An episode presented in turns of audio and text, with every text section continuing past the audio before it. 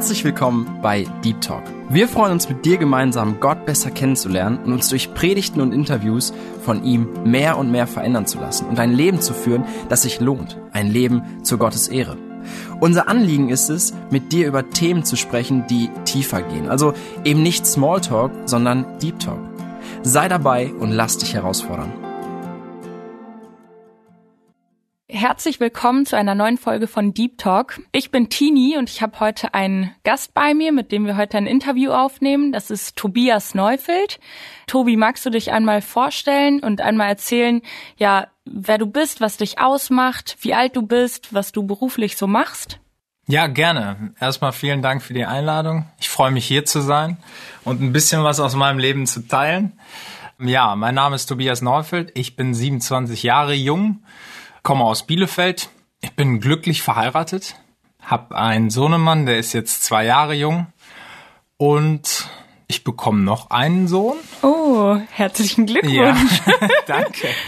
Ja, und Geburtstermin ist am 15. Juni, also ein Tag nach meinem Geburtstag. Ich bin mal gespannt, ah. ob das ein Geburtstagsgeschenk wird. Oh, ja, das wäre ja, schön. Das wäre mal spannend. Ja, äh, beruflich bin ich als Gebietsleiter unterwegs in Ostwestfalen. Also ich fahre zu meinen Kunden, das sind Installateure in Ostwestfalen, stelle Produkte vor, führe Schulungen durch und so weiter. Das ist so mhm. hauptsächlich mein ja. Gebiet. Und was sind so deine Interessen in deinem Alltag? Ja, so klassisch, ne? Fahrradfahren, nein, Spaß.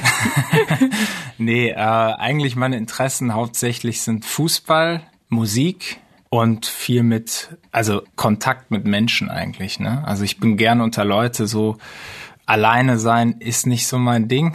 Also ab und zu brauche ich es auch, aber hauptsächlich bin gerne unter Menschen. Ne? Ja. Tobi, hast du auch Geschwister? Ja, tatsächlich. Es sind ein paar mehr, als die meisten erstmal vermuten. ja, wenn ich die Zahl raushaue, dann denken die meisten Leute, okay, ich veräpple die nur. Es sind tatsächlich 13 Geschwister, die ich habe. Boah, das ist schon eine Leistung. Ja, vor allem, also es ist heavy, muss man sagen. Was ich halt beeindruckend finde, ist, dass wir trotzdem, also trotz der Menge, uns so gut verstehen und so einen guten Zusammenhalt haben. Also das muss man wirklich sagen. Ich habe da, glaube ich, schon ganz andere Familien gesehen. Ja. Und das glaube ich. also wir verstehen uns ziemlich gut. Natürlich hat man zu dem einen oder anderen ein bisschen besseren Draht als zu dem anderen, aber es ist schon ziemlich interessant und macht auf jeden Fall Spaß. Ist das denn bei euch dann auch so, dass sich immer die gut verstehen, die immer ganz nah am anderen dran sind, also vom Alter her? Dass du dich jetzt nicht so gut mit dem Jüngsten verstehst zum Beispiel? Nee, ich würde das gar nicht so sagen. Ich habe sogar das Gefühl, dass ich mich eher mit meinen älteren Brüdern, also wo so ein bisschen Abstand ist, besser ah. verstehe, ah, okay. als mit meinem Bruder, der direkt, also, also der ein bisschen jünger ist als ich, ne? Mhm. Weil man einfach auch vielleicht in einem Zimmer groß geworden ist und vielleicht auch schon fast zu nah miteinander aufgewachsen ist, ne? Ja. ja. Ja, interessant. Du hast ja auch eben erzählt, dass Musik dein Interesse ist. Und Musik, also ich zum Beispiel, ich kenne dich von einem Wohnzimmerkonzert. Da war ich mal in Herberhausen, da hast du ein Wohnzimmerkonzert gegeben und da also daher kenne ich dich. Ach, da warst du dabei, das wusste ich gar nicht. Da war ich dabei, genau. Ja, und du bringst ja auch verschiedene Lieder raus und bist ja auch auf YouTube ein bisschen bekannter als andere. Und da wollte ich dich einfach mal fragen, wie bist du zu der Musik gekommen und wie ist das alles einfach zustande gekommen? Ja, im Prinzip, ich bin in einer russlanddeutschen christlichen Familie aufgewachsen und da ist es eigentlich fast ein Muss, dass man äh, Musikinstrument lernt. Stimmt, ja. Also das ist ja so fast genauso wie bei den Deutschen. Äh, mein Sohnemann, der muss jetzt im äh, Fußballverein spielen und genauso wird dir ein Musikinstrument in die Hand gedrückt und gesagt, jetzt spiel endlich. Und ich durfte mir damals aussuchen, was nimmst du für ein Instrument und ich habe lange überlegt, lange überlegt, was nehme ich denn jetzt? Und irgendwann habe ich dann geguckt, okay, mein älterer Bruder, der war zu der Zeit so mein Vorbild, da habe ich gesagt, der spielt gerade Akkordeon. Oh nein. also habe ich mich für Akkordeon dann tatsächlich begeistern lassen. Ach, ist ja lustig. Das aber leider nur für zwei Wochen. Also ich habe, also es war tatsächlich wirklich ein bisschen lustig. Ich habe ähm, dann angefangen, Unterricht zu nehmen, Akkordeonunterricht. Und habe, glaube nach zwei Wochen dann gemerkt, okay, das ist nicht mein Instrument. Nee. Aber ich habe es niemandem gesagt. Ich habe das eher für mich behalten und gedacht, okay, ich muss das aber durchziehen. Ne? Nach fünf Jahren habe ich dann endlich gemerkt, okay, nee, ich muss das vielleicht doch nicht durchziehen und habe es dann letztendlich aufgegeben. Nach fünf ich, Jahren Ja, fünf erst. Jahre. Und ähm, also du kannst dir das so vorstellen, ich habe mich jeden Donnerstag eigentlich da durchgequält. Wir hatten Donnerstag Probe, also beziehungsweise Unterricht. Und äh, mein Lehrer kam immer und ich habe so um 15 Uhr stand ich vor der Tür und habe immer gehofft, dass er nicht kommt. Ne? Ich habe irgendwie, ich habe ihm alles Mögliche gewünscht, so Krankheit und hast du nicht gesehen. Hauptsache, der kommt nicht. Und das war so ein Lehrer, der ist halt immer gekommen. Wirklich immer. Und dann guckst du so auf die Uhr, 15 Uhr drei und du denkst, ja, heute kommt er mal nicht. Und in dem Moment kommt sein Toyota Picknick vorgefahren. Weil du denkst, nein, gibt's doch gar nicht. Ja, äh, war auf jeden Fall eine äh, spannende Zeit, vor allem also unser Unterricht. Ich kann dir vielleicht ein bisschen so ein kleines Bild darüber geben, wie der Unterricht stattgefunden hat. Also wir saßen immer zusammen. Ich habe meine Hausaufgaben natürlich nicht gemacht. Und er hat mich immer gefragt, Tobias, bitte stell mir deine Hausaufgaben vor. Was hast du geübt die Woche? Ja, dann war das un ungefähr nach zwei oder drei Minuten dann Geschichte. und dann ist er mit mir die Hausaufgaben durchgegangen. Dann hat er mir eine extrem lange Moralpredigt immer gehalten, so 15 bis 20 Minuten. Das war Bestandteil, fe fester Bestandteil unserer Unterrichtsstunden. Und eine ist mir bis heute immer noch in meinem Kopf geblieben. Da hat er gesagt, jetzt stell dir doch mal vor, Tobias, du sitzt im Auto mit deinen Eltern, du sitzt auf der Rückbank, ihr fahrt auf der Autobahn, du nimmst das Portemonnaie deines Vaters, machst das Fenster runter und wirfst immer so ein 50er aus dem Fenster. Immer mal wieder. So hat er die Stunden beschrieben. Ja, so hat er die Stunden beschrieben. Die haben tatsächlich 50 Euro gekostet. Oh nein.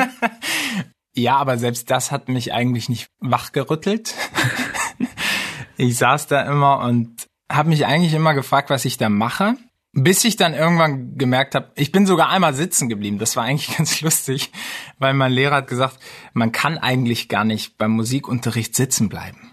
Aber der hat es dann bei mir durchgezogen. Er hat gesagt, dein Lernerfolg war jetzt so gering, ich musste dich einfach sitzen lassen. Ne? Und das war halt schon interessant.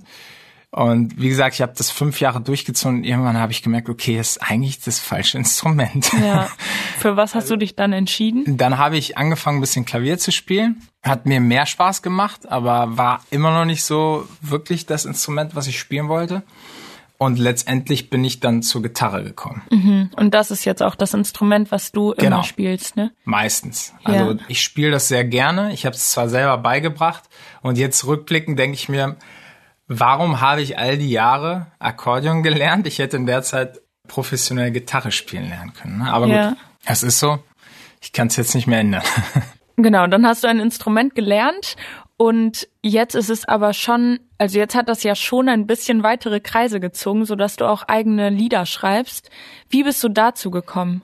Ja, also eigentlich habe ich das relativ früh angefangen, so ungefähr mit, meine, das war mit 15, 16 Jahren, wo ich dann angefangen habe, auf meiner Gitarre zu spielen. Das hat mir unheimlich viel Spaß gemacht. Ich habe eigentlich Tag und Nacht gespielt.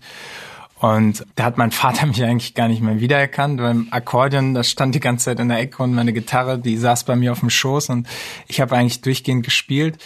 Und dann habe ich angefangen zu singen. Einfach für mich. Es hat mir unheimlich viel Spaß gemacht zu singen. Und dann habe ich, irgendwie hatte ich die Idee, okay, so Lieder zu covern, das macht mir nicht so viel Spaß.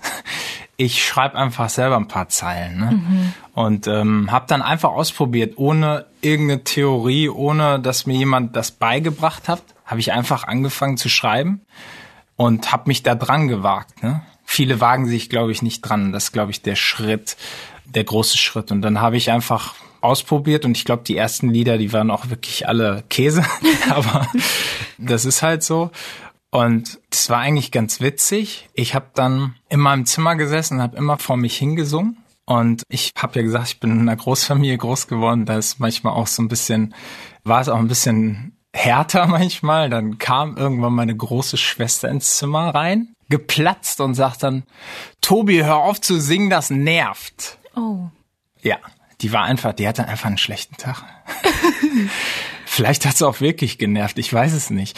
ähm, aber Fakt ist einfach, es hat mich so erschüttert eigentlich. ich habe gerade so entdeckt, dass mir das Spaß macht und ich hatte voll die Leidenschaft dafür. Und auf einmal war ich voll down und dachte, mhm. okay, offenbar hast du kein Talent dafür. Offenbar ist das, was du jetzt machst, das stört andere, also lässt du es sein. Und dann habe ich lange Zeit meine Gitarre nicht mehr angerührt. Ich habe keine Musik mehr gemacht, hatte richtig Angst davor, dass Menschen das äh, nicht gut finden, was ich mache. Ne? Ja. Und also es hat mir echt wehgetan, muss ich sagen. Ich glaube, meine Schwester hat sich nichts bei gedacht. Ne? Ja.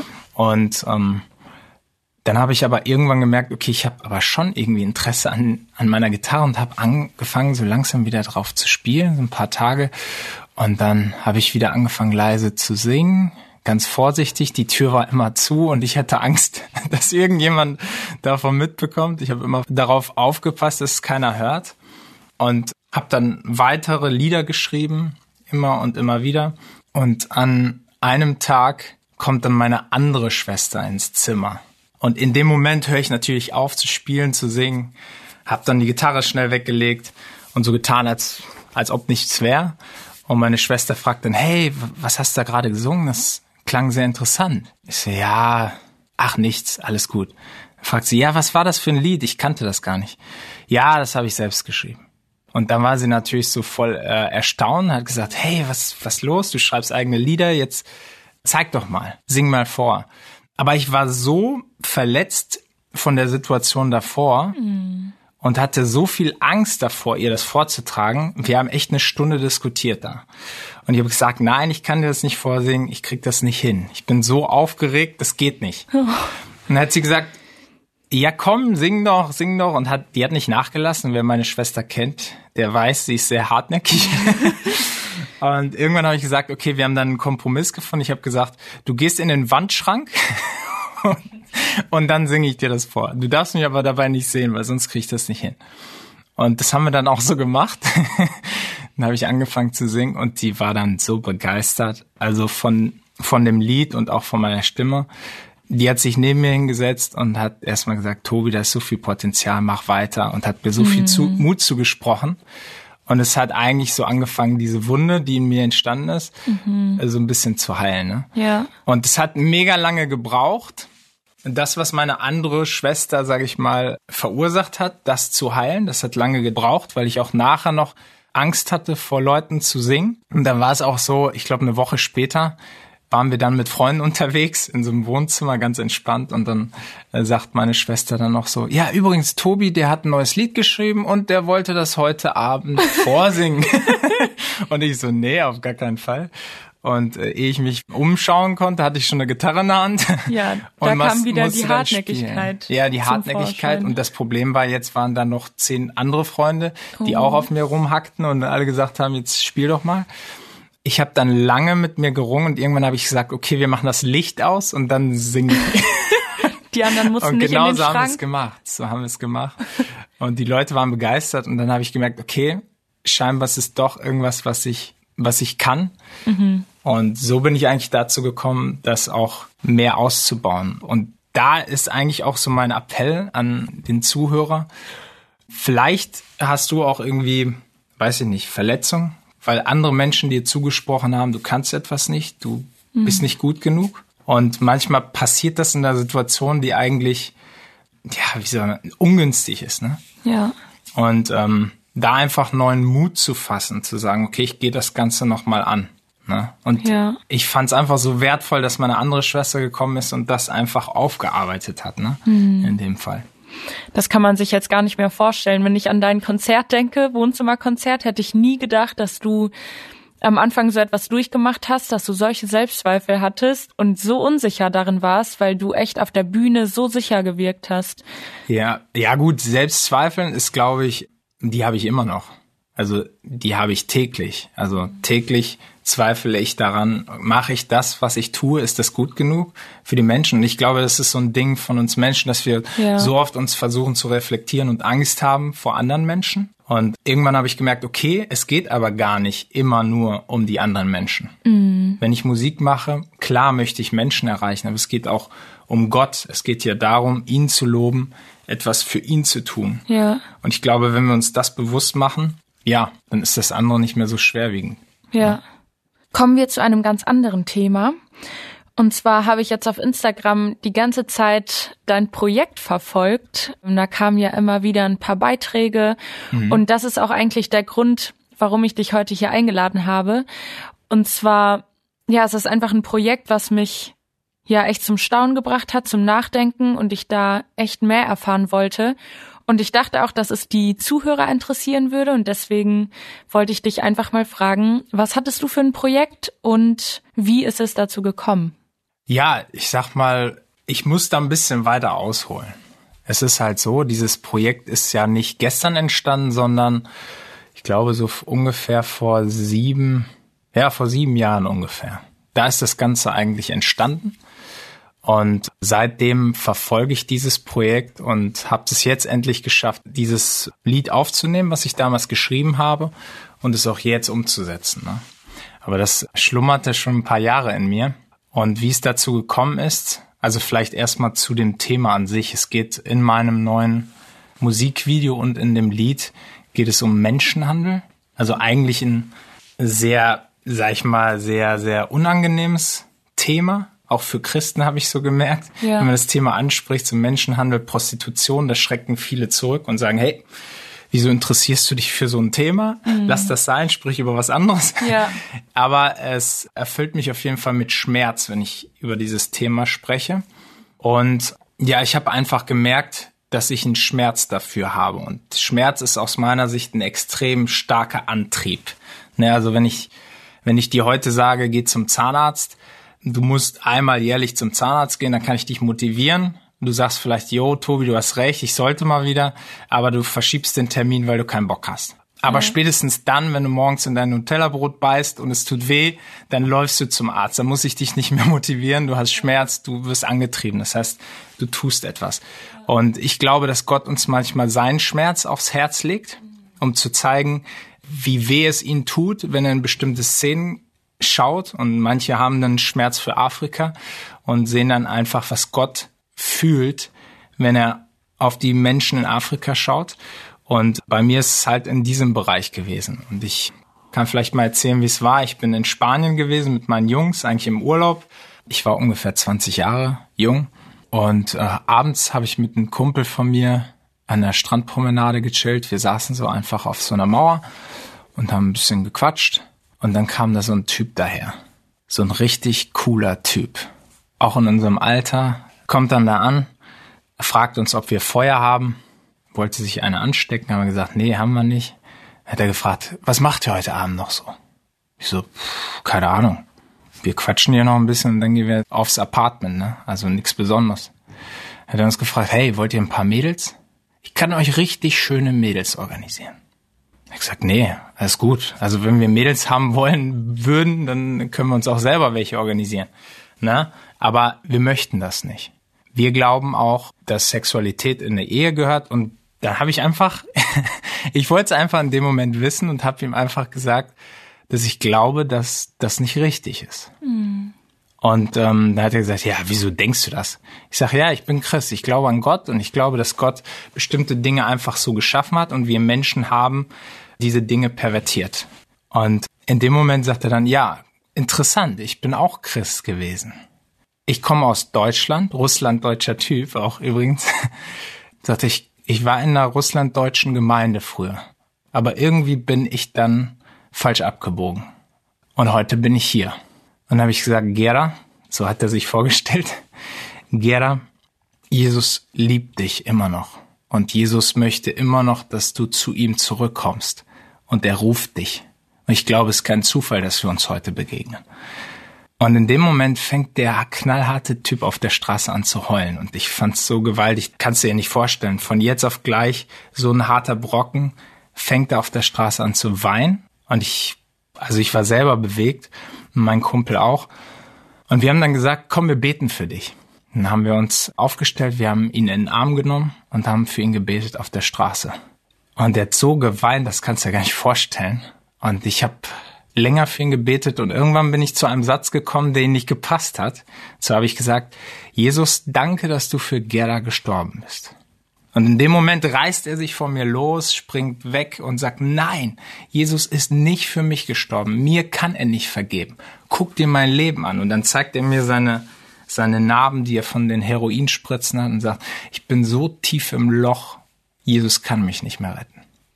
Und er wischt sich seine Tränen weg und so als wenn er auf einmal wieder ein anderer Mensch ist, als wenn er wieder in seine alte Rolle mhm. schlüpft, sagt er dann, ja, was ist jetzt? Wollt ihr die Mädels oder nicht? Und ich sage, Gerda, was, was ist los? Was ist gerade passiert? Was kurz davor, dein Leben, dein altes Leben, was du eigentlich satt hast, zu beenden und neu mit Jesus zu starten. Was ist denn los auf einmal? Er sagt, nein, ihr könnt mir nicht helfen. Lasst mich in Ruhe. Ich habe dann noch ein bisschen mit ihm diskutiert, aber keine Chance gehabt. Irgendwann ist er gegangen.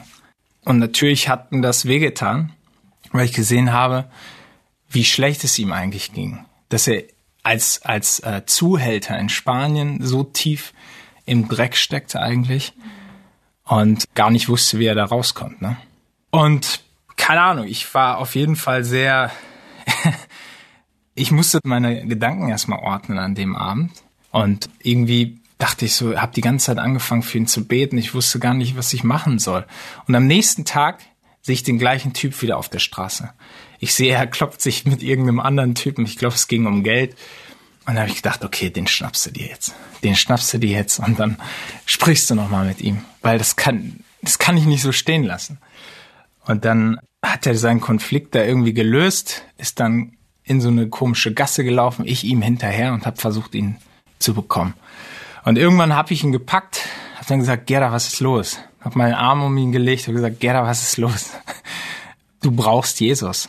Guck dir dein Leben nochmal an es kann nicht so weitergehen. Und er sagt, ja, ich brauche Jesus, aber du kannst mich nicht retten. Und außerdem bin ich viel zu alkoholisiert, komm, wir verschieben das aufeinander. Ne? Und dann hat er mir seine Nummer gegeben und ist dann in so einer Gasse verschwunden. Und ja, ich war irgendwie, irgendwie tat mir das weh. Ich stand da auf der Straße, wusste nicht wohin. Und ich merkte dann irgendwann, okay, ich bin hier irgendwo in so einer komischen Gegend in Spanien. Und es war ziemlich spät, ich glaube 11 Uhr abends. Ich wusste gar nicht, was ich machen soll. Und dann versuche ich irgendwie den Weg zu unserem Apartment zu finden. Und dann kommt eine Prostituierte auf mich zu und bietet mir ihre Dienste an. Ich habe dankend abgelehnt. Aber in dem Moment war ich so bewegt, dass ich dachte, komm, jetzt willst du es mal wissen. Und dann frage ich, nein, ich möchte nicht, aber mir tut es weh, dass du so etwas tust. Und ich kann mir nicht vorstellen, dass du das freiwillig machst. Und in dem Moment fängt sie an zu weinen auf der Straße. Und ich dachte, was ist los? Hier in Spanien fangen alle auf der Straße an zu weinen. Was ist hier los? Ne? Also es war schon echt interessant. Und sie fängt an zu weinen und sagt erstmal nichts. Ich habe lange gebohrt, lange gebohrt. Sie wollte erstmal nichts sagen. Und irgendwann packt sie aus. Irgendwann sagt sie, dass sie aus Afrika kommt, dass man ihr ein schönes Leben in Spanien versprochen hat, dass sie ihr Geld verdienen kann und dann zurück zu ihrer Familie. Sie hat Familie in Afrika, also Kinder, zurück nach Afrika kann und dann mit dem Geld da ein schönes Leben führen kann. Das hat man ihr erzählt. Dann ist sie nach Spanien mit ihrer Freundin zusammen. Dort hat man ihr die Pässe abgenommen, hat sie mit Drogen gefügig gemacht und sie sagt, ich komme hier nicht mehr raus. Dann habe ich gesagt, hey, guck, da vorne ist die Polizei, komm, wir gehen dahin. Sagt, nein, keine Polizei. Wir sind illegal hier in Spanien. Wir haben keine Chance. Die Polizei kann uns auch nicht helfen. Und dann stand ich da und dachte, okay, das kann doch nicht sein. Ich war nie mit diesem Thema konfrontiert. Ich dachte, das kann nicht sein, dass Menschen unfreiwillig sich prostituieren müssen. Das kann nicht sein. Das ist ja Sklavenhandel. Und wir sind im 21. Jahrhundert. Ich habe gesagt, das kann nicht sein. Nein. Und ich habe mit denen geredet. Ich habe versucht, den Mut zuzusprechen. Ich habe versucht, denen zu helfen, aber ich wusste nicht wie. Und irgendwann habe ich für die noch gebetet auf der Straße und bin dann gegangen. Und in dem Moment spüre ich so einen extremen Schmerz in mir, wo ich gemerkt habe, es kann nicht sein, dass Menschen so hilflos dieser Szene ausgesetzt sind. Und ich bin dann zurück aufs Apartment gegangen und habe die ganze Nacht nicht schlafen können. Ich habe mich hin und her gewälzt. Ich, ich habe gefragt, Gott, warum? Wie kann das sein, dass wir sowas haben. Ich, ich dachte, Menschenhandel, Sklaverei ist Geschichte. Und damals war mir noch nicht klar, was dieses, dass wir ein noch viel größeres Problem eigentlich in Deutschland haben. Ich dachte, okay, in Spanien, keine Ahnung, kann sein, dass es vereinzelt solche Fälle gibt. Aber ich habe da ein bisschen recherchiert, weil mich dieses Thema nicht losgelassen hat. Und dann bin ich schnell zu dem Entschluss gekommen, dass in Deutschland noch viel größer ist das Problem. Und dass seit 2002 ist es in Deutschland legal zu prostituieren. Und aus diesem Grund sind aus den umliegenden Ländern, Spanien, Frankreich und so weiter, viele nach Deutschland gekommen und haben hier ihr Business aufgebaut. Und man sagt eigentlich, Deutschland ist das Bordell von Europa. Also das ist krass, weil ich denke, wir, wir leben in einem Rechtsstaat. Und normalerweise, wenn man ein normales Leben lebt und in einer gesunden Familie aufgewachsen ist, bekommt man davon nichts mit und denkt so, okay, heile Welt, alles ist gut, alles läuft hier. Wir haben ja genügend Gesetze und Gesetzeshüter.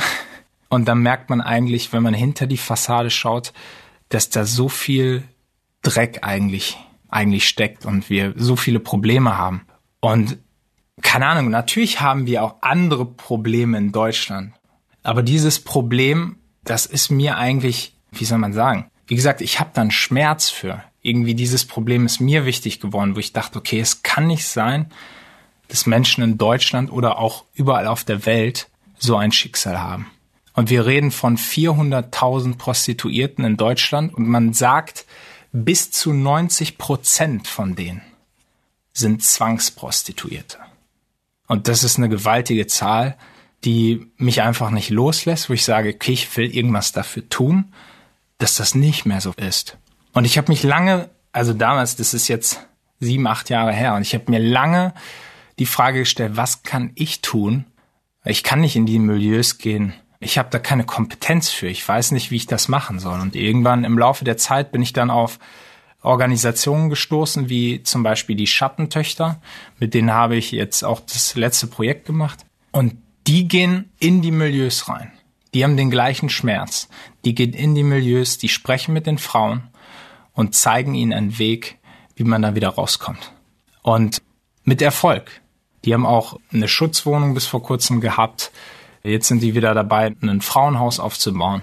Also wirklich ein spannendes Projekt, wo die wirklich diesen Frauen den Weg in die Freiheit zeigen. Und das hat mich begeistert, wo ich dann gesagt habe, schön, das ist super, dass es solche Organisationen gibt. Und da gibt es mehr von. Mission Freedom zum Beispiel oder A21.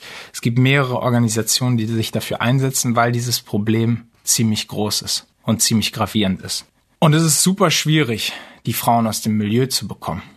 Da muss man sich mal ein bisschen drüber informieren. Es ist halt echt extrem, wie die ja, die, die betreiben halt Gehirnwäsche mit den Frauen. Die sorgen dafür, dass die in diesem Milieu bleiben wollen oder glauben, sie können da nie wieder raus. Und das finde ich so krass, das finde ich so bewegend, wo ich dann sage, wir müssen langsam was dagegen tun. Und meine Intention war es eigentlich zu sagen, okay, ich will dafür sorgen, dass Menschen darüber informiert werden, dass sie endlich begreifen, okay, hier ist alles nicht so rosig, wie man sich das immer vorstellt, und aus diesem Grund habe ich dann noch gesagt, okay, was ich machen kann, ist ein Lied zu schreiben. Ein Lied, das andere Menschen zum Nachdenken bringt. Und vielleicht auch den einen oder anderen dafür, dazu etwas zu tun. Ja, ich habe schon das Feedback von dem einen oder anderen bekommen, das Lied ist ja super traurig. Bis zum Ende, da ist ja kein bisschen Hoffnung drin. Da habe ich gesagt, ja, das ist auch bewusst so. Weil genau das fühlen die Frauen. Die haben kein bisschen Hoffnung. Die haben keine Aussicht da rauszukommen. Und diese Aussicht, die müssen wir ihnen geben. Diese Hoffnung müssen wir ihnen geben. Und ich glaube, dass wir da Licht ins Dunkel bringen müssen. Und ich glaube gerade wir als Christen, dass wir in solche Themen auch uns, wie soll man sagen, auch mit einmischen sollten. Ne? Auch wenn die nicht so attraktiv sind. Es ist attraktiver, nach Afrika zu gehen und armen Kindern was zu essen zu geben. Ja. Und es ist auch schön. Und wenn du einen Schmerz dafür hast, ist das auch gut, wenn du das machst. Aber ich glaube, wir haben in Deutschland genug Baustellen, um die zu beheben, um Menschen, die hier in Gefangenschaft leben, dann auch den Weg zur Freiheit zu zeigen. Na? So, ich sehe schon, Tini, das Thema geht dir ein bisschen zu Herzen. Sorry.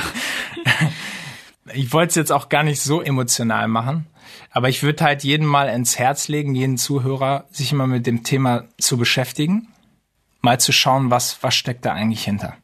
Und dann vielleicht sich zu fragen, was kann ich tun? Mhm. Und vielleicht ist es auch nur eine Organisation, die sich mit dem Thema befasst, zu unterstützen. Und dafür zu beten, dass es eine Veränderung in Deutschland gibt. Und vielleicht fühlst du dich aber so angesprochen, dass du sagst, yo, ich will auch selber mit anpacken. Ich will mit in diese Milieus gehen und ich möchte den Frauen Hoffnung bringen. Genau. So viel zu diesem Thema. Hast du dazu noch Fragen? Ja, also ich kann dazu jetzt gar nicht so viel sagen. Ich habe so viele Gedanken, Tobi, und ich bin dir wirklich richtig dankbar, dass du ja mich und uns als Hörer einfach da mit hineinnimmst und dass du dein Herz einfach mit uns teilst und auch diese Verletzung einfach, die du da durchgemacht hast und dass du ja einfach deine Gefühle auch zeigst. Ich bin dir echt ja richtig dankbar, dass das so authentisch und ehrlich einfach von dir ist. Und ich bin richtig dankbar dafür, dass du das durchgemacht hast und dass du diesen Schmerz nicht einfach ja zulässt und nichts dagegen tust. Ich bin dir echt richtig dankbar, dass du weitergehst und dass du guckst, was du machen kannst und dass du nicht nur davon redest, sondern auch also Taten zeigst und auch handelst. Das finde ich richtig beeindruckend und ich ja, ich finde es richtig gut, dass du uns einfach auch dafür begeisterst und uns auch ermutigst, einfach nicht nur zu reden, sondern auch zu handeln. Mhm. Ja. Ja, aber auch das hat bei mir ein bisschen Zeit gebraucht, muss man sagen. Also ja. ich habe das Lied vor ungefähr fünf Jahren geschrieben, aber es hat mich, das Thema hat mich einfach die ganze Zeit nicht locker gelassen. Ich habe mhm. über die mhm. ganze Zeitspanne für diese Frauen gebetet und das würde ich jedem Christen ans Herz legen. Ich habe für Gera und für den bete ich heute noch. Ich ja. habe ihn nachher nie wieder gesehen und ich habe auch nichts mehr von ihm gehört. Er hat mittlerweile auch eine andere Nummer. Mhm. Aber ich bete heute noch für ihn und vielleicht hat Gott auch schon was gemacht in seinem Leben, das weiß ich nicht. Ja. Aber für mich ist einfach wichtig, ihn zu segnen, weil ich weiß, selbst er als Zuhälter, selbst ihm geht es nicht gut. Mhm. Und es ist einfach ein System, was dafür sorgt, dass Menschen zugrunde gehen, dass sie kaputt gehen. Mhm. Und das habe ich halt einfach hautnah erleben können. Deswegen hat es mich auch so bewegt, sage ich mal. Ne? Ja.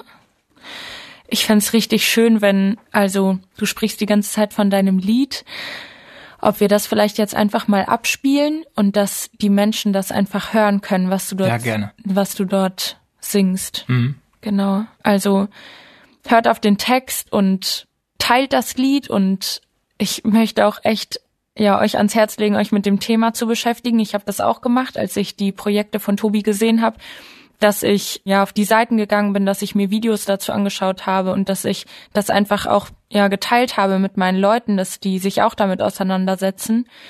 Und da möchte ich euch einfach auch ermutigen. Genau. Ja, hört auf den Text und hört euch das Lied jetzt an.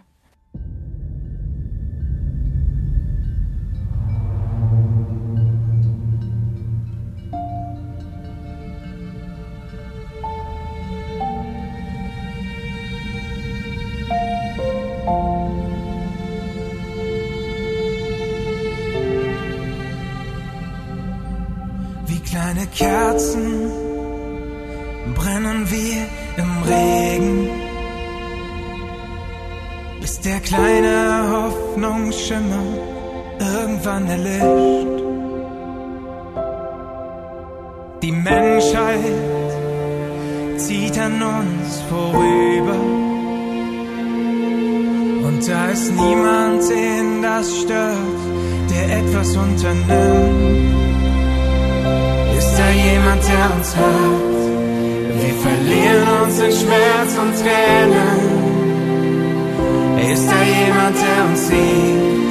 Wir sind gefangen in der Dunkelheit. Wie schwache Blumen kämpfen wir in der Wüste, bis die letzte Blüte fällt und somit unser Glück.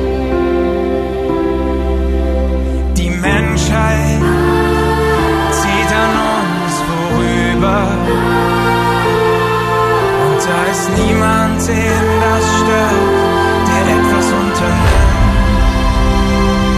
Ist da jemand, der uns hört? Wir verlieren uns in Schmerz und Tränen. Ist da jemand, der uns sieht? Wir sind gefangen in der Dunkelheit. Ist da jemand, der uns hört? Wir verlieren uns in Schmerz und Tränen. Ist da jemand, der uns sieht? Wir sind gefangen in der Dunkelheit.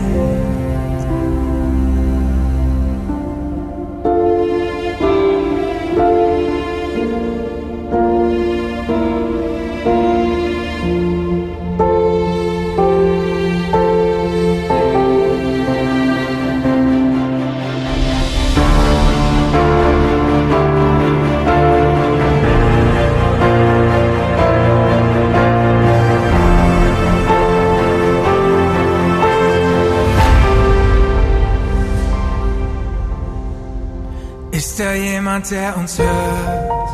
Wir verlieren uns in Schmerz und Tränen. Ist da jemand, der uns sieht? Wir sind gefangen in der Dunkelheit.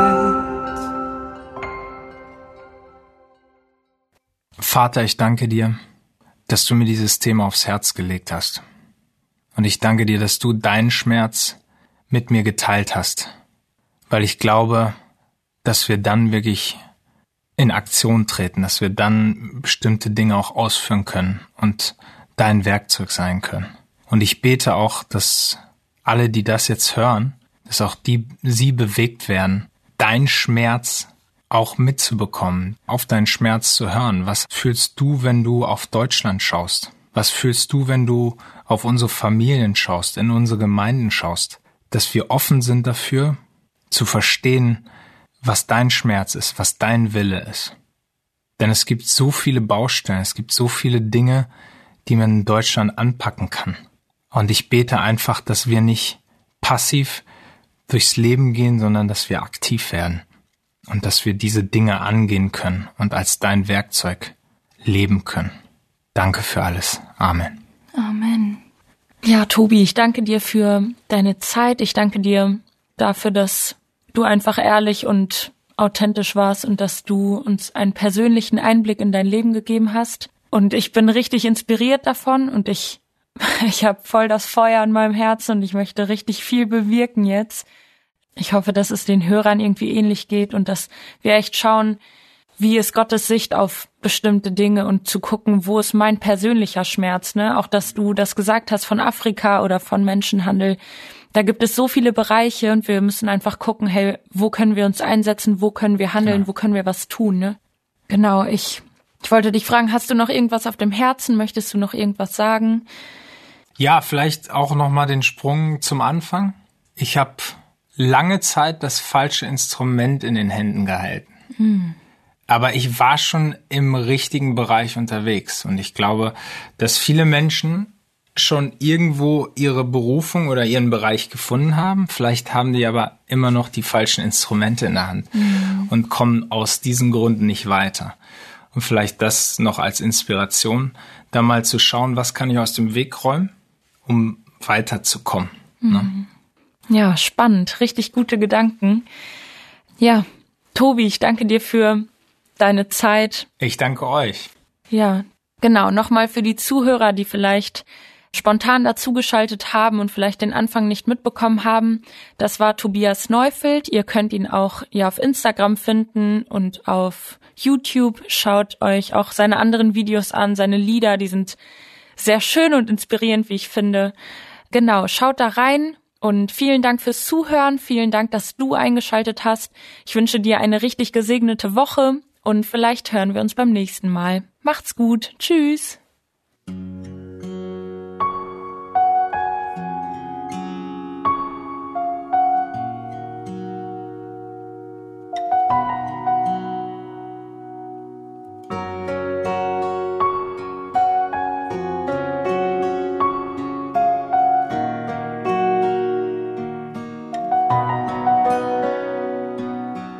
Volles Glas, das langsam auf den Boden fällt, in tausend kleine Teile zerspringt. Ein Griff ins Leere, um zu retten, was verloren ist. Obwohl die Hoffnung längst gestorben ist. Doch du hältst all die Teile noch zusammen sie erneut an ihren Ort. Denn du weißt, was mich hält und was mich auflöst. Du kennst jeden Schmerz, den mein Herz trägt. Wie ein fester Schlag, der auf den Spiegel eintrifft. Das eben noch so klare Bild zerstört. Und wie sich tausend kleine Teile der Zerbrochenheit langsam in die Dunkelheit verlieren. Doch du hältst all die Teile noch zusammen. Und du rückst sie erneut an ihren Ort. Weißt, was mich hält und was mich auflöst. Und du kennst jeden Schmerz, den mein Herz trägt. Deine Nähe ist wie Balsam für die Seele. Es tut so gut, wie du mich liebst. Und obwohl mein schwaches Herz verwundet vor dir liegt, weiß ich, du gibst mich nicht auf. Deine Nähe ist wie Balsam für die Seele. Es tut so gut, wie du mich liebst. Und obwohl mein schwaches Herz verwundet vor dir liegt, weiß ich, du gibst mich nicht auf. Du hältst all die Teile noch zusammen. Du rückst sie erneut an ihren Ort. Denn du weißt, was mich hält und was mich auflöst. Du kennst jeden Schmerz, den mein Herz trägt.